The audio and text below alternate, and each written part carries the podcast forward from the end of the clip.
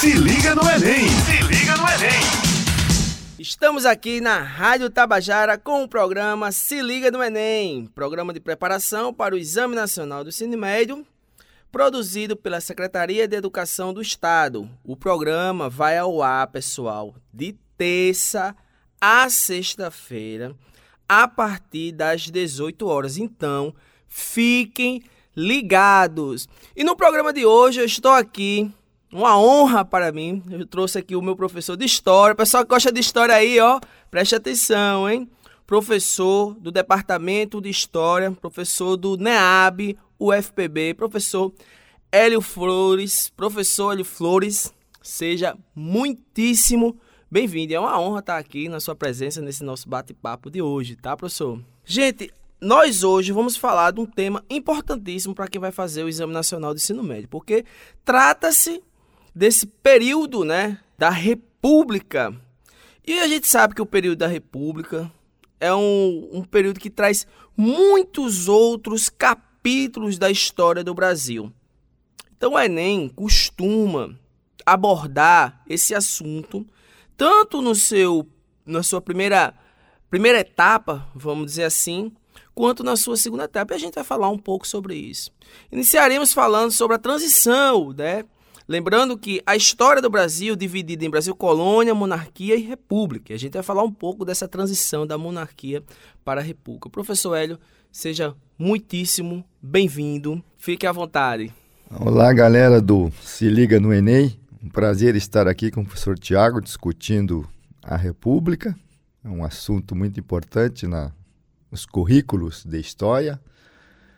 E também para quem está se preparando para acessar o ensino superior, entrar na faculdade, né? Então é muito legal estar aqui com vocês e eu espero que esse bate-papo com o professor Tiago possa é, fazer com que vocês tenham uma motivação a mais para a preparação de acesso à universidade. Professor, eu vou começar aqui esse, esse nosso bate-papo sobre o tema trazendo uma frase do Aristides Lobo, né? O famoso Aristides Lobo, que quando teve esse momento, né, de, diria assim, de, de mudança e continuidade, né?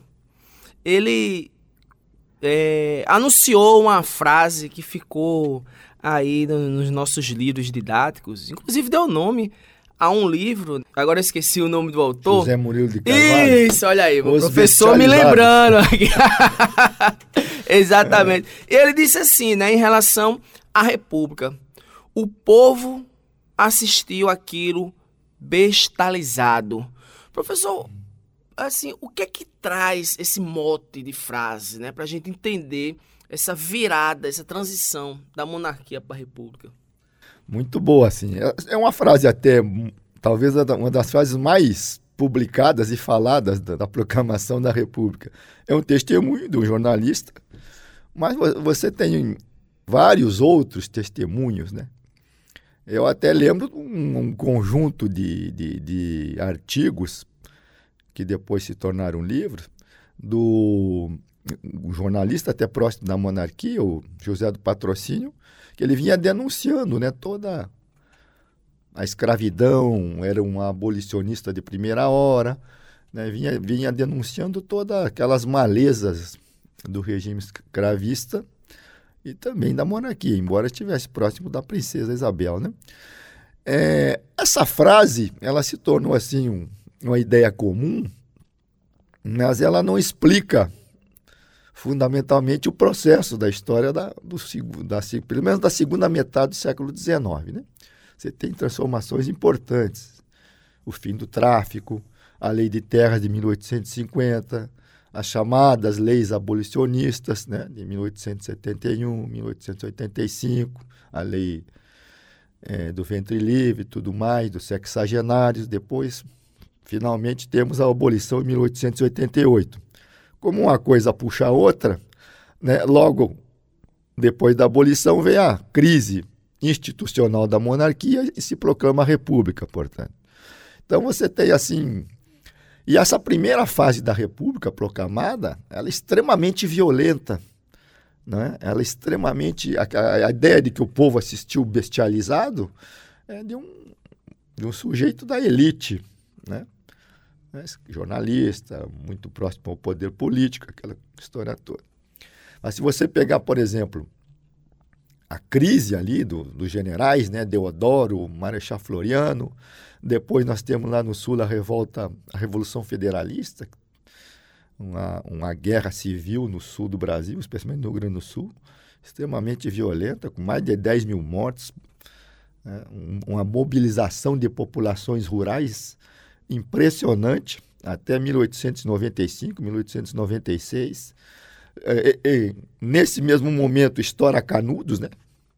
né? que mobiliza o exército brasileiro todo, né? a Bahia praticamente toda, quer dizer, uma carnificina de população pobre e negra em Canudos, né? oscila-se em 20 mil pessoas que depois foram exiladas para o Rio, formando a primeira favela, né? que a ideia de favela é uma, é uma, é uma planta né? do, do semiárido brasileiro, Aí bate no Rio essa conotação. Os favelados, os sobreviventes de Canudos vão formar as primeiras favelas no Rio de Janeiro. E despossuídos, largados pela República, pelo Estado, etc. Então, assim, a ideia na frase do Aristido Lobo, que não teve participação, que não teve muita história, assim, no sentido do processo da coisa, precisa ser tematizada, né? precisa ser problematizada a, a, a transição da monarquia para a república ela foi assim bastante violenta, como uma lógica da história brasileira. Ela tem várias fases, né?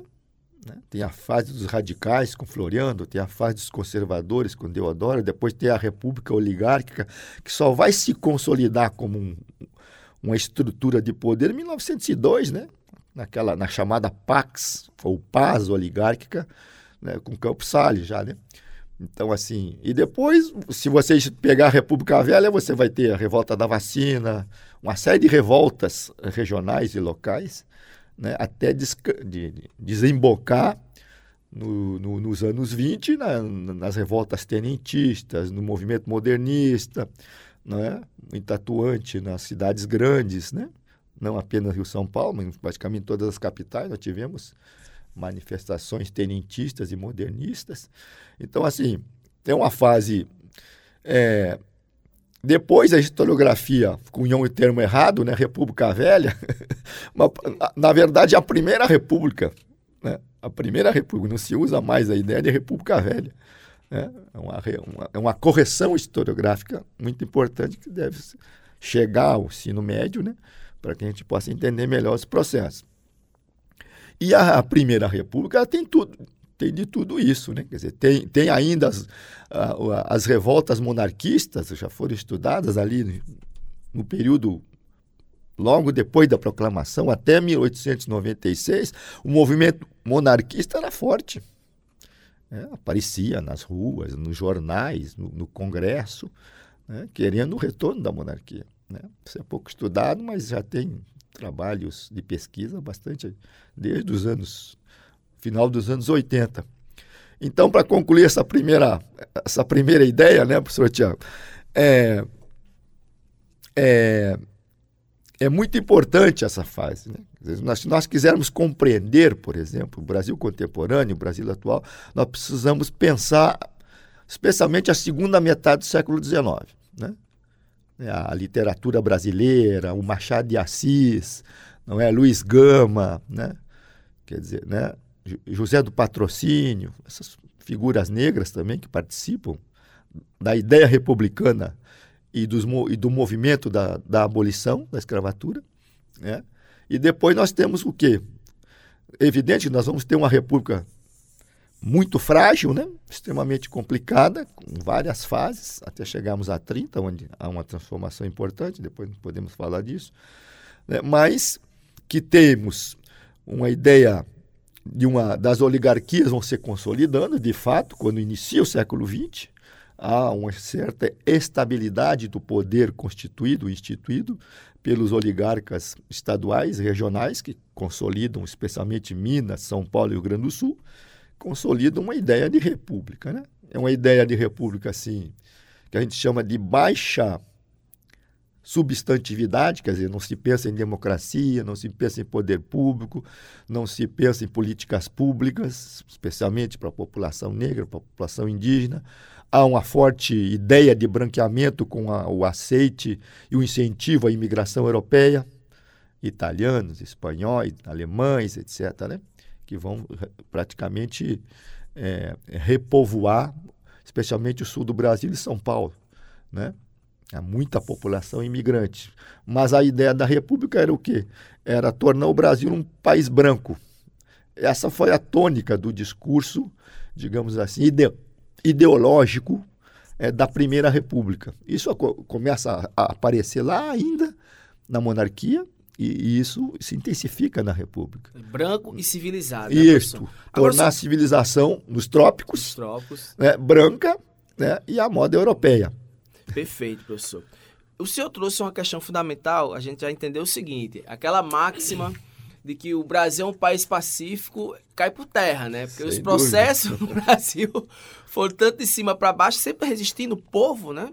E, e a gente tem vários é, exemplos de que a gente pode entender o Brasil sendo um Brasil que o povo participou sim. Aristides Lobo estava olhando o seu gabinete, né? Foi provocativo, viu, professor? Tá Agora, outra coisa também que o senhor pontuou, e é muito importante para a garotada que vai fazer o Enem, é entender que é, me parece que com o fim da, da, do processo escravista, né?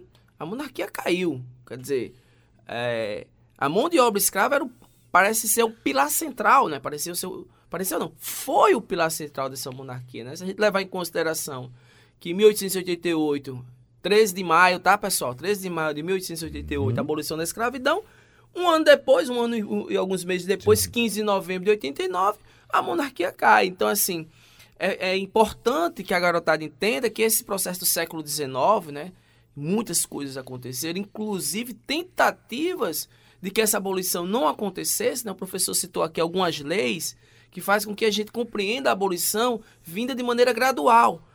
É, não porque é, não havia força de que isso acontecesse. Na verdade, a elite brasileira, né, latifundiária, não queria perder esse seu privilégio de mão de obra e, e entrar aí no, no, no, no, fluxo econômico do capitalismo moderno, né, inglês, etc. Agora, uma outra questão, você citou o Campos Salles, hum. né, e a gente vai já puxar dessa primeira república para a próxima, ou seja, né, a gente está falando da Primeira República, pessoal, de 89 até 1930, né, isto, professor? Isso. E tem um personagem, você citou Campos Salles, né? Campos Salles tem uma frase assim, ele dizia assim, professor. E de lá, dos estados, hum.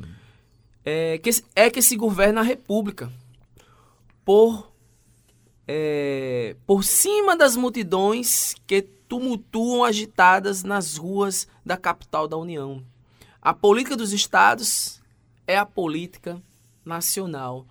E a gente tá para encerrar esse primeiro, hum. essa primeira parte aí do, do da primeira república, dar para se entender que existia uma certa autonomia ou pelo menos uma cultura política que desse essa autonomia aos estados, né, professor, em detrimento Sim. de qualquer centralidade do governo federal. Bem, Sim. professor, e aí senhor citou a revolta da, a revolta vacina, da pessoal. Muito importante vocês reverem isso, né? É, muito Lá importante para quem está aspirando o Enem, né? Essa galera aí que já estudou o ensino fundamental, alguns, alguns tópicos da história brasileira e depois no ensino médio é, reforça, né? Ou traz mais assuntos novos e, e reforça assuntos já vistos no ensino fundamental. A primeira ideia, gente, assim, de república é assim, que realmente é um regime político estranho né, às Américas, né? O Brasil era a única monarquia. A única monarquia a única, no, no na, continente... É, desde o, da América do Norte, América... América Central e América do Sul. Só o Brasil Só monarquia. o Brasil era uma monarquia. Porque a, a, as independências as independências dos países latino-americanos ou americanos, né? Eles se estabeleceram é, dentro dessa concepção de república. Né? No antigo regime república e monarquia, o regime político não, importava muito. Os teóricos, lá como Hobbes, Rousseau, né? Locke, não diferenciavam né? república e monarquia. Era uma construção de um Estado soberano. né? soberania que era, impo, impo, era importante. Né? No estados, nos estados nacionais, depois do fim do período colonial, né? especialmente no século XIX, né?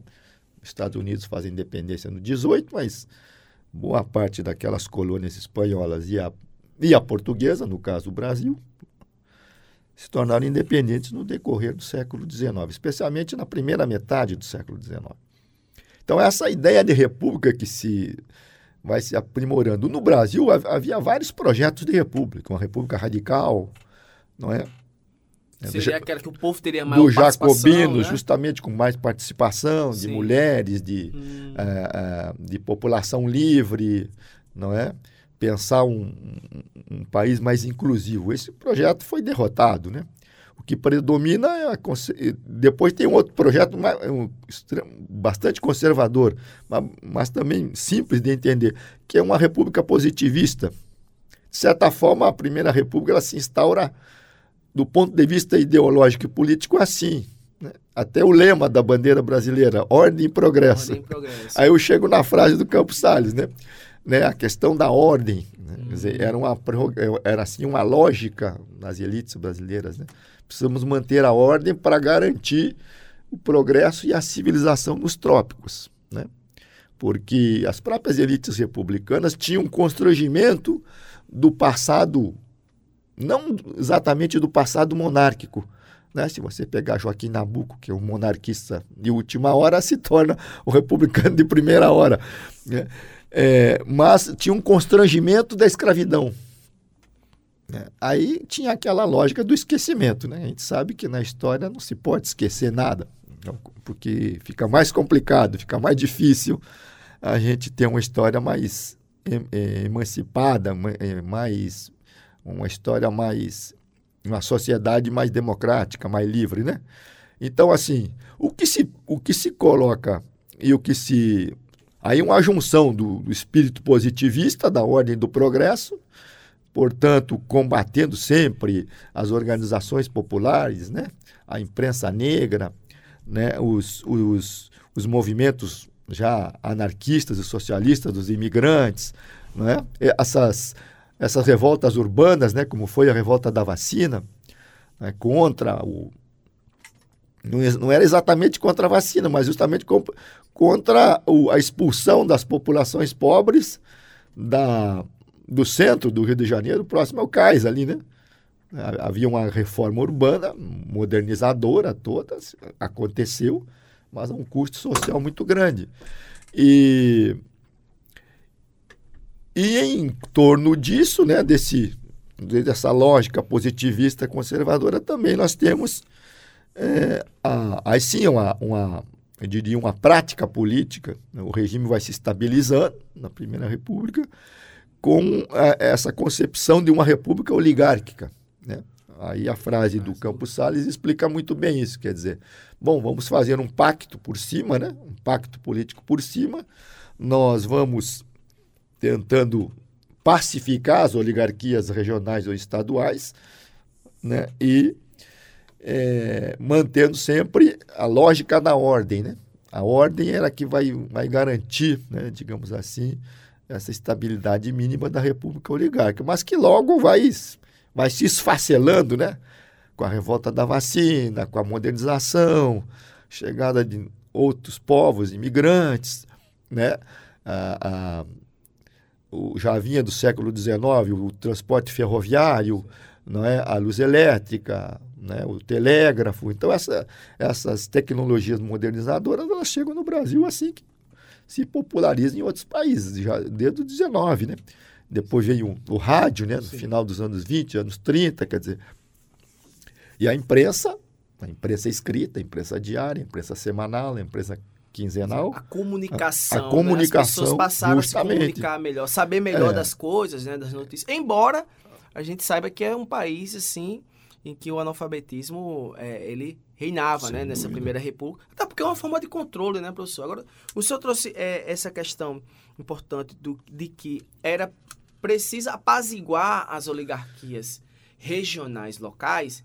E aí a gente pode pensar, galerinha, na questão dos mecanismos que faziam isso, né? O coronelismo, por exemplo, né? Aí O vem os ismos na É, história do ismos, Brasil. é. o voto do cabe- cabresto, né? Isso. A gente tem a, a, a- percepção, nos, livros- nos livros didáticos, isso é muito recorrente, professor, a ideia do, da política do café com leite, Sim. né? Que a gente vai chegar é, ainda mais agora que a gente vai avançar em relação a São Paulo e Minas Gerais, essa alternância, esse grande acordo de alternância, quem vai ser o presidente, um de São Paulo e um de Minas Gerais. E aí, é, es- essas questões, pessoas, precisam ser pontuadas quando a gente fala de Primeira República, tá bom? Professor, a gente vai passar agora para esse segundo capítulo da República, tá bom? A gente vai falar um pouco sobre a questão da Segunda República entender como é que se deu esse processo. Pessoal, estamos aqui na Rádio Tabajara com o programa Se Liga no Enem, programa de preparação para o Exame Nacional do Ensino Médio, produzido pela Secretaria de Educação do Estado da Paraíba. Gente, o programa vai ao ar de terça a sexta-feira a partir das 18 horas, tá bom? Então fiquem atentos, fiquem ligados. Queria mandar aqui um abraço para o meu coordenador Aniel Lima, minha coordenadora Isabela. Um abraço, pessoal. Gente, estamos dando continuidade a esse podcast com o professor Hélio Flores. Estamos falando sobre República. Agora a gente vai falar sobre essa segunda parte, né, professor? Porque, enfim, chegou alguém aí, um grande personagem nessa história, dessa série, né? Do, do que a gente fala da história do Brasil, né? Que é o Getúlio Vargas, né? Quem é esse cara, tal Getúlio Vargas? A gente vai dar essas aulas de história. Vamos falar de Vargas, os alunos, bora, bora. Acham maravilhoso, É, é um porque muita coisa aconteceu, né? é. É um personagem É. bem singular, né, professor? Veja bem, bom, a Segunda República, nós podemos colocar, ela tem pelo menos três fases bastante estudadas, né? Desde o ensino fundamental até o ensino médio.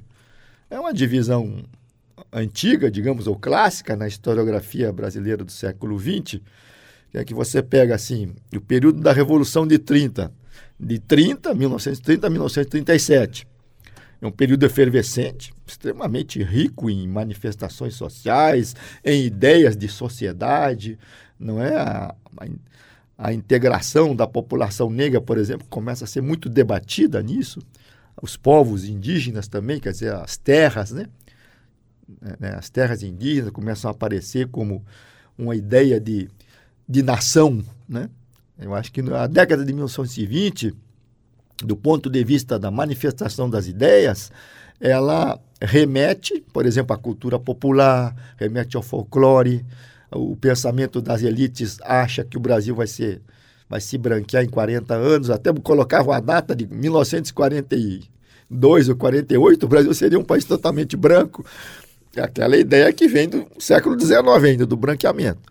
E essas oligarquias então começam também as vão se dividindo entre modernizadoras e conservadoras, né? entre progressistas e reacionárias, né? assim, ficando no passado, buscando, buscando soluções para o país ou para a nação no passado. E as outras, né? as progressistas, as inovadoras, vão, vão, vão querer transformar o presente para garantir um futuro mais democrático, um futuro é, mais, de mais igualdade, um futuro mais humanista para toda a população. Né? Esse debate é extremamente importante a galera do Enem entender aí entre 1920 e 1960.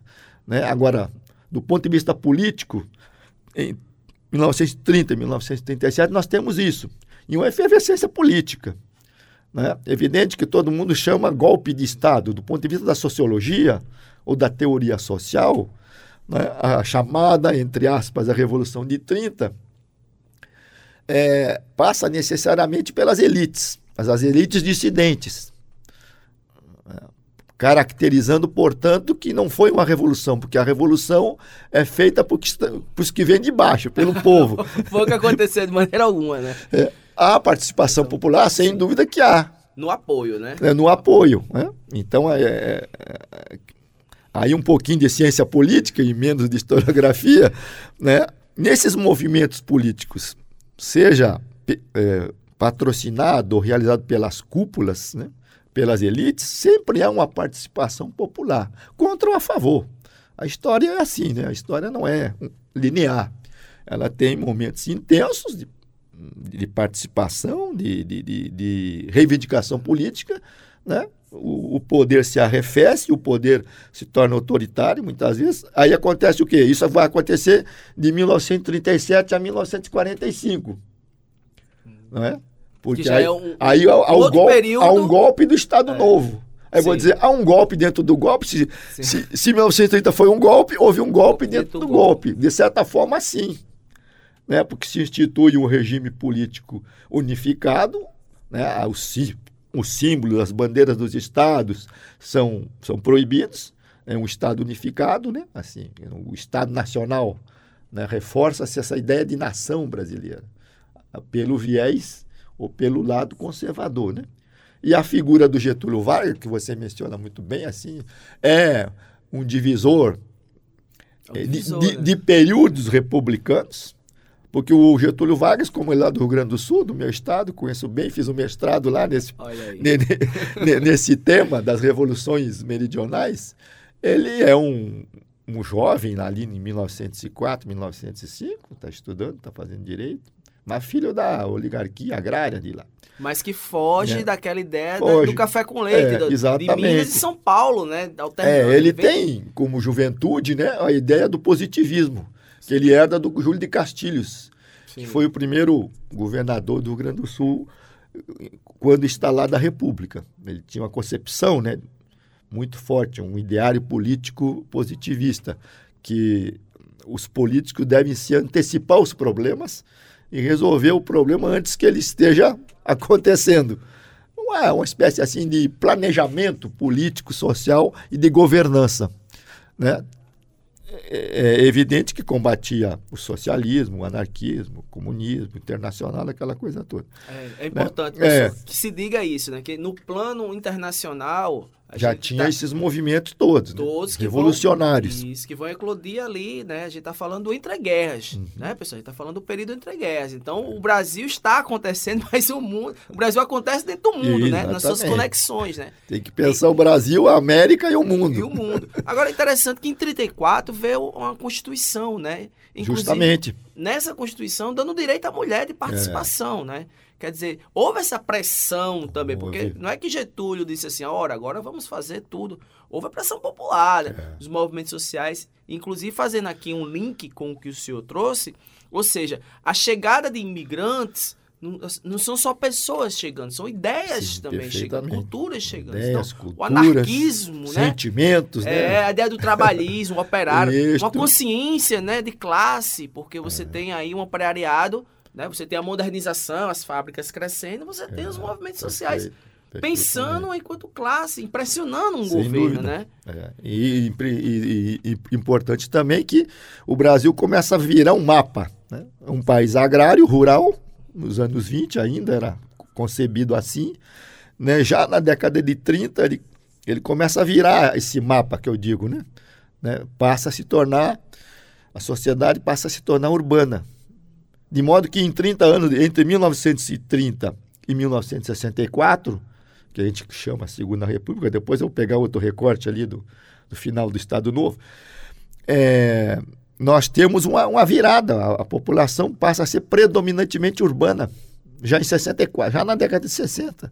Sim. Então, isso, gente, na Europa, nos Estados Unidos em outras partes do mundo, esse processo de Saída da população rural para o mundo urbano leva 200, 300, 400, 500 anos, 5, 6 séculos. E no Brasil isso acontece em três décadas. Muito acelerado. É muito, muito extremamente acelerado. acelerado, né? E dentro daquela concepção republicana, a ordem de progresso. né? O progresso vem, mas o progresso vem de forma de, é, profundamente desigual. Né? Quer dizer, o capital financeiro, as empresas, isso que vão dinamizar as cidades, a indústria, né, o lazer, o, a, a, vai encarecer as, o, o, solo urbano, né, os terrenos, enfim, o solo, as terras, e isso vai concentrando o capital, nós chamamos. Né? Há uma desigualdade econômica e social muito grande. Não é? Aí aparece a figura do Getúlio, o, cria-se um outro ismo no Brasil, né? Você falou no coronelismo Sim. na Primeira República, a partir de 30, especialmente 37 a 45, o getulismo, né? que já é um, um movimento político, digamos assim, derivado do Getúlio Vargas, com conotações urbanas. Aí vem a figura do que? Do trabalhador, né? do operário. Tanto é que em 45, quando finda o Estado Novo, Getúlio vai criar um partido trabalhista, o, o, PTB, o Partido Trabalhista Brasileiro. Quer dizer, esse trabalhismo ele vem depois do Estado Novo, né? Essa ele vai se construindo no Estado Novo, porque no, durante Sim. o Estado Novo tem a. Você disse da Constituição de 34, era uma Constituição social bastante avançada para a época, mas tem uma durabilidade de apenas três anos. Em 37 é o golpe dentro do golpe, é o golpe do Estado Novo, é uma Constituição autoritária de 38, né? Vai fechar o regime e tudo mais. Né? Ela é autoritária do ponto de vista político e ideológico, mas ela é social do ponto de vista de algumas políticas públicas, já vinham dos anos 20, inclusive, de forma muito tímida. Né? Por exemplo, as leis trabalhistas, a criação da CLT, a presença da mulher na política, né? os direitos sociais e políticos dos trabalhadores, a organização dos sindicatos, que era proibida ou pouco tolerada. É, depois ela começa a ser assim, cooptada pelo Estado Novo, evidente, né? né? mas mesmo assim há uma organização operária. O trabalhador, o trabalho, esse trabalhador urbano, é, e nas fábricas o operário, ele passa a ser assim a figura central da política brasileira. Você tem as elites ainda comandando, algumas até oligárquicas, outras mais modernizadoras, não é? Mas o fato é que o trabalhador urbano, ele entra na cena política das decisões cotidianas de uma governança, não é? Não dá mais para, digamos, é, acreditar ou simplesmente apostar no voto a cabresto, né? do, do coronelismo lá, das, das velhas oligarquias da Primeira República. Então, nós vamos ter o quê? Novas configurações políticas, com partidos políticos nacionais, um deles vai ser o PTB, cuja figura do Vargas é expressiva dentro do modelo, não é? E você tem um fenômeno urbano e político, o getulismo, né? quando a crise do Estado Novo, né? com a Segunda Guerra Mundial, o Brasil participa do lado das chamadas democracias ocidentais, né? né? contra o na, nazifascismo, Alemanha, Itália e Japão, não é? é essa configuração interna, né? É, coloca em crise o regime, porque o regime era um regime autoritário também, é, mas salva o próprio Getúlio. O Getúlio sai com ampla popularidade, até um movimento em 45 chamado queremismo. O Getúlio já tinha saído, né, e, e certos sindicatos e movimentos urbanos, e essa massa ligada ao PTB, quer o Getúlio de volta. Querem o Getúlio de volta. Querem o Getúlio de volta. pelo que ele é, fez pelos trabalhadores, é, né? Aí começa sentido. o quê? Aquela que eu fiquei devendo para a galera aqui, a terceira fase da Segunda República 1945, 1964. Por quê? Porque você vem com a redemocratização, mas aquilo que vai se configurando no final do Estado Novo permanece, a tal ponto que Getúlio volta pelas urnas, pelo voto popular, em 1950, né? Ele volta ao poder. Aí como é que a galera pensa assim, né? se liga no Enem. Como é que um, um ditador volta ao poder pelo voto popular cinco anos depois que é derrubado? A política explica isso, a história pode explicar isso. A configuração de, de forças políticas, de pressões populares, é, movimentos sociais. Estamos já numa, numa, numa, num cenário de Brasil urbano, né? Em um Brasil é. pós, é. um mundo pós-guerra também, um né? mundo pós-guerra. E infelizmente o trabalhador rural, o camponês, continua afastado da República, das leis da República. Ele não tem acesso às leis da República. Esse trabalhador rural, essa massa negra que trabalha na, na zona rural, etc, etc, né? E, e, e esse trabalhador que a gente chama camponês, né? O pequeno proprietário, né? O sitiante, né? Sim. os trabalhadores das usinas. É, é, isso, o, essa modernização, tanto das leis e quanto da política, não chega a esses rincões, né? Aqui no Nordeste tinha muitos grotões, a, a, as regiões distantes das cidades e das capitais, né? Perfeito, professor. A gente já está assim Passa rápido, Passa gente. rápido, Passa passa rápido. rápido. Estamos na metade, Segunda República. Então, aí, professor, a gente vai, a gente vai já pegando o caminho da, da conclusão, né? Sim. E aí o senhor trouxe essa questão da República Populista, falou da, da- dos trabalhadores rurais. Me parece que os trabalhadores rurais, eles só vão ser vistos mesmo pelo o Estado brasileiro nesse período da República Populista. né? Perfeitamente, é. Existe a Sudene, é uma criação é, é, de percepção do desenvolvimento do Nordeste, né, como um todo. E me parece que é, e aí a gente tem nessa República Populista o Getúlio Vargas, né?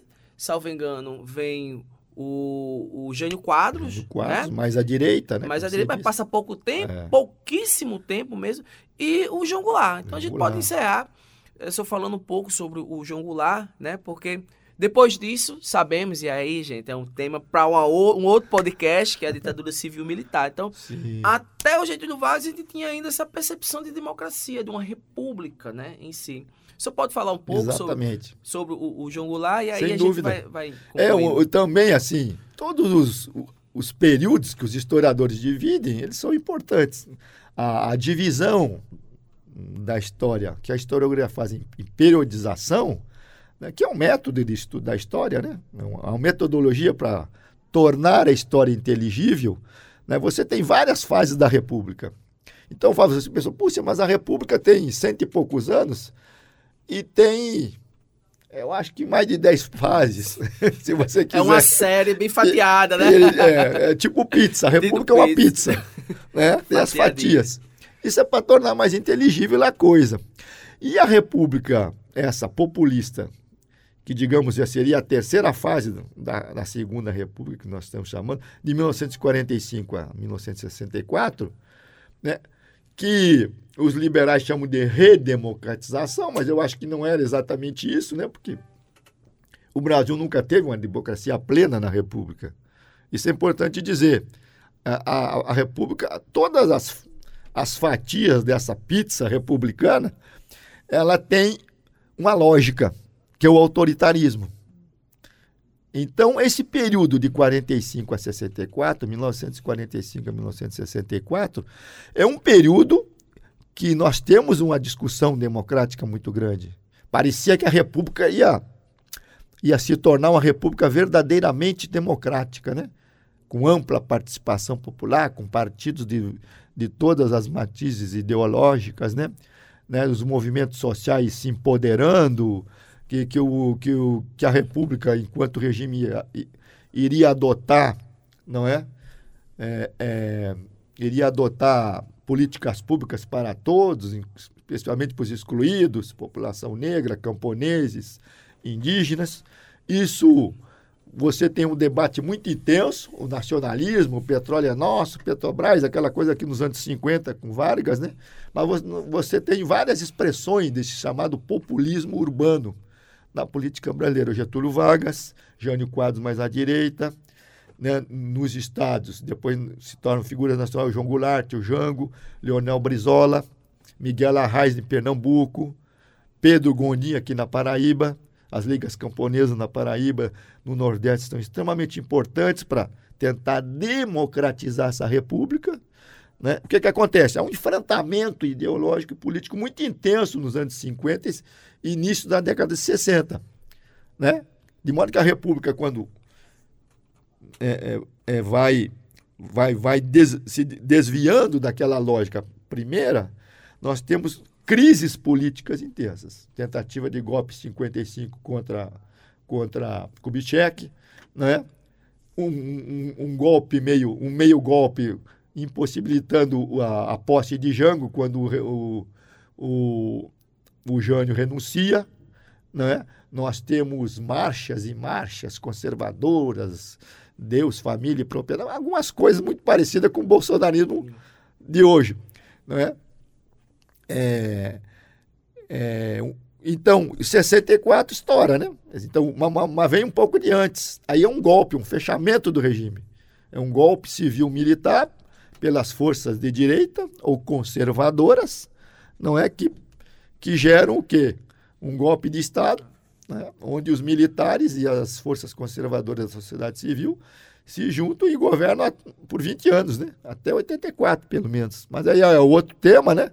Será um outro tema. O importante é essa a galera do Enem que está com a ideia de entrar na universidade, estudar, pesquisar, fazer extensão, aquela coisa toda, né? E se profissionalizar também, é que pense nesse período como um período de intensa mobilidade política e social. Havia vários projetos de transformações republicanas. Lamentavelmente, mais uma vez, as ideias progressistas foram derrotadas e instauram uma ditadura militar. Né? E para ter, posso terminar então aqui, você Vou professor, terminar. Fique, fique à vontade. É, vontade. O professor Tiago está dizendo que eu tenho um minuto, gente. então nós ficamos em 64, né? Penso Sim. que demos um bom resumo da, da Primeira República e da Segunda República. No outro programa vocês verão certamente a, é, o período militar e o período da República de Coalizão, né? A partir da Constituição de 88 até governo FHC, Lula, Dilma, as crises aí do Temer e, e o retorno do, do neoconservadorismo com, com Bolsonaro no poder, né? É, eu, eu me despediria assim, dizendo que foi um prazer estar com vocês. Espero que vocês tenham compreendido um pouco do sentido, né? Por que, que o historiador periodiza tanto, né? Por que, que a gente faz os resumos? É para tornar a história inteligível. A história é extremamente complexa. Né? A história, ela tem várias janelas de entendimento. Né? É, é, e eu deixo um livro aqui para o Tiago entregar para vocês, Repúblicas Avessas, que foi a minha pesquisa de doutorado, é muito importante falar nisso, na pesquisa na universidade. E justamente eu, quando eu adotei né, o método regressivo, ver a República às avessas, né? justamente porque você, na história e nas ciências sociais, você tem várias formas de compreender ou de interpretar os eventos e os fatos. Não é? Aí depende do estudo, depende do gosto, de, da opção metodológica e teórica de cada um. Não é? O, o estudante tem muita liberdade para escolher o que, o que gosta de a curiosidade que ele tem, o que gosta de pesquisar, o que gosta de fazer, né? o, o que lhe causa digamos, muitas dúvidas, ele quer dirimir as dúvidas. Então, isso, nesse momento, galera, é um momento importante para a gente pensar isso, né?